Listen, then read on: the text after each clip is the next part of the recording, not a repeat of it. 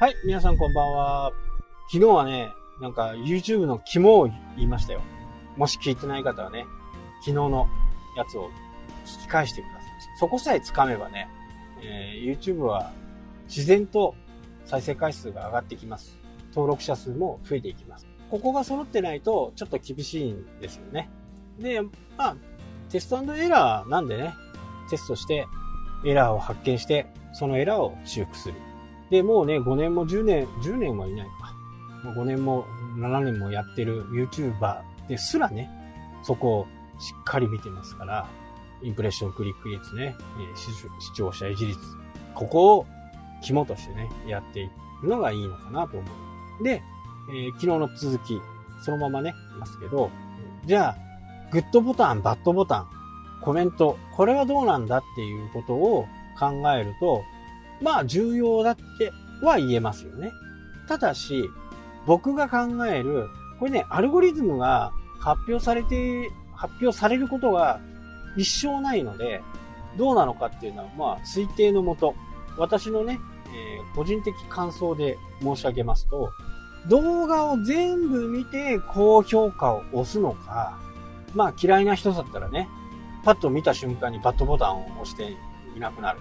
なので、この押され方っていうのが非常に問題が、問題というか、そこに注目すべきなんですね。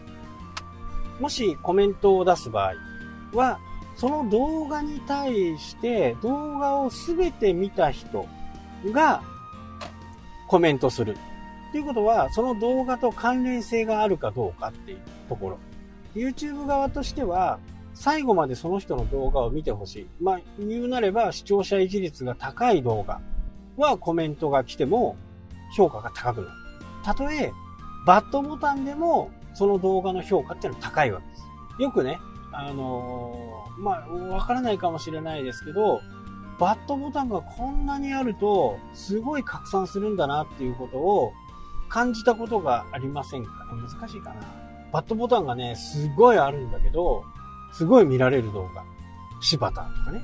ちょっとこう炎上系の動画。あれバッドボタンすごい多いんですけど、その分ね、みんなが最後まで見てるんですよ。最後まで見て、結果、バッドボタンを押すっていうのは、YouTube はね、えー評価してます。いいにつけ悪いにつけ、注目度が高い。なので、途中でね、えー押されるグッドボタン、バッドボタンより、最後まで見て、グッドかバッドかコメントが。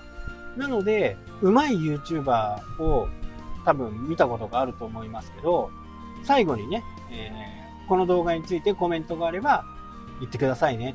コメント欄に書き込んでくださいっていうのは、ここにてポイントがあるわけです。結果的に最後まで見ないで、いや、こいつ嫌いとかっていうバッドボタンを押す人ってね、結構いるんですよね。アンチみたいな人。そのバッドボタンっていうのは、あのー YouTube 側的にはね、その、その人のことをあんまり評価してない。これ見る側。あ、こいつはね、この人が嫌いなんだっていうふうに。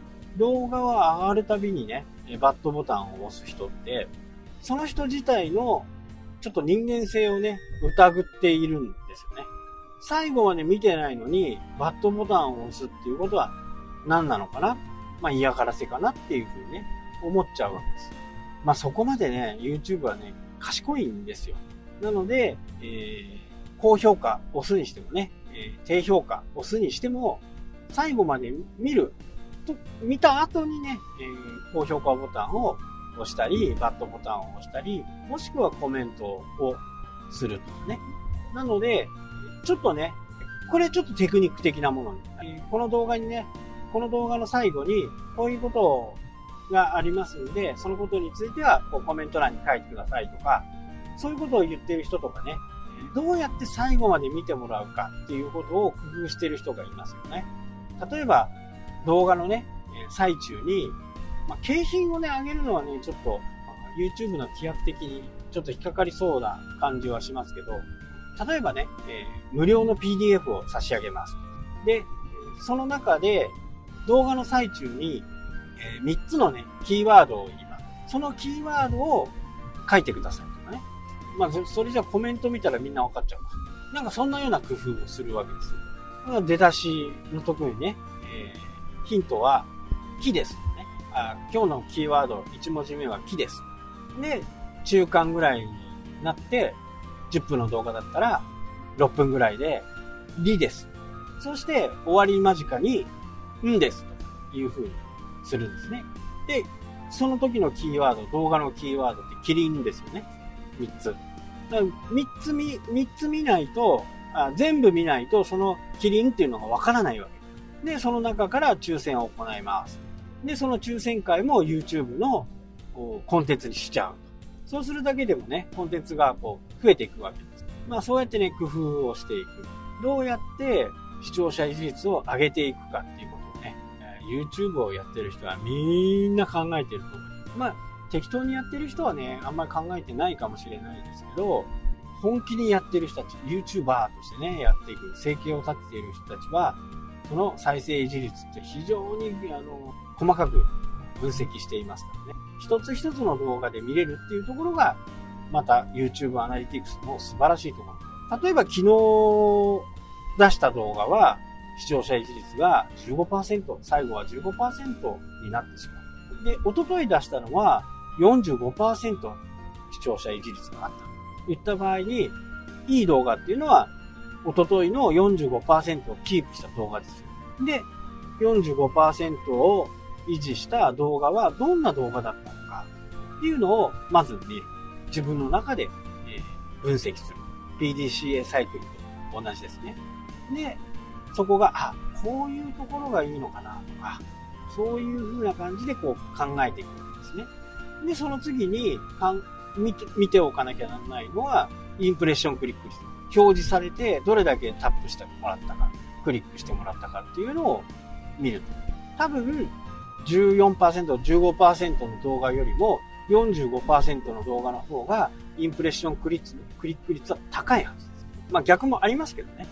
逆もあるけど、そうなると、視聴者維持率が45%あるにもかかわらず、インプレッションクリック率が3%、4%であれば、確実にサムネイルを変えるだけで、その動画は改善します。内容はいいんだから。でも、サムネイルは、なんかもやっとしている。で、このサムネイルは、前々回とか前回もね、言いましたけど、スマホで見た時に見やすいか見やすくないかっていうのが一つの大きな目安になるんで、パソコンだったらダメなんですよね。見やすいから。ほとんどの人は今はスマホで見ているっていうことがありますから、その人たちがどう見え、どその人たちにどう見えてるのかっていうのをしっかり確認するっていう。これでね、だいぶ確信に近づいていったと思うので、あとはね、どんな動画がいいのかっていうものはね、自分の業界とか、そこの業界で検索してね、あ、こんな風なことをやっているのか。でもいいですし、まあ、全然業種が違ってね、私みたいな田舎暮らしをしていて、こんな事業をやってるっていう人も、まあ、共感が得られるわけです。そういう動画もね、えー、人気になります。で、時にはね、ちょっと宣伝をしてみる。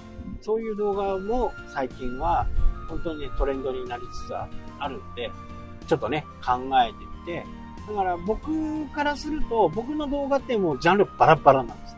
バラバラ。ツリー、飛行機、ね、え、DIY。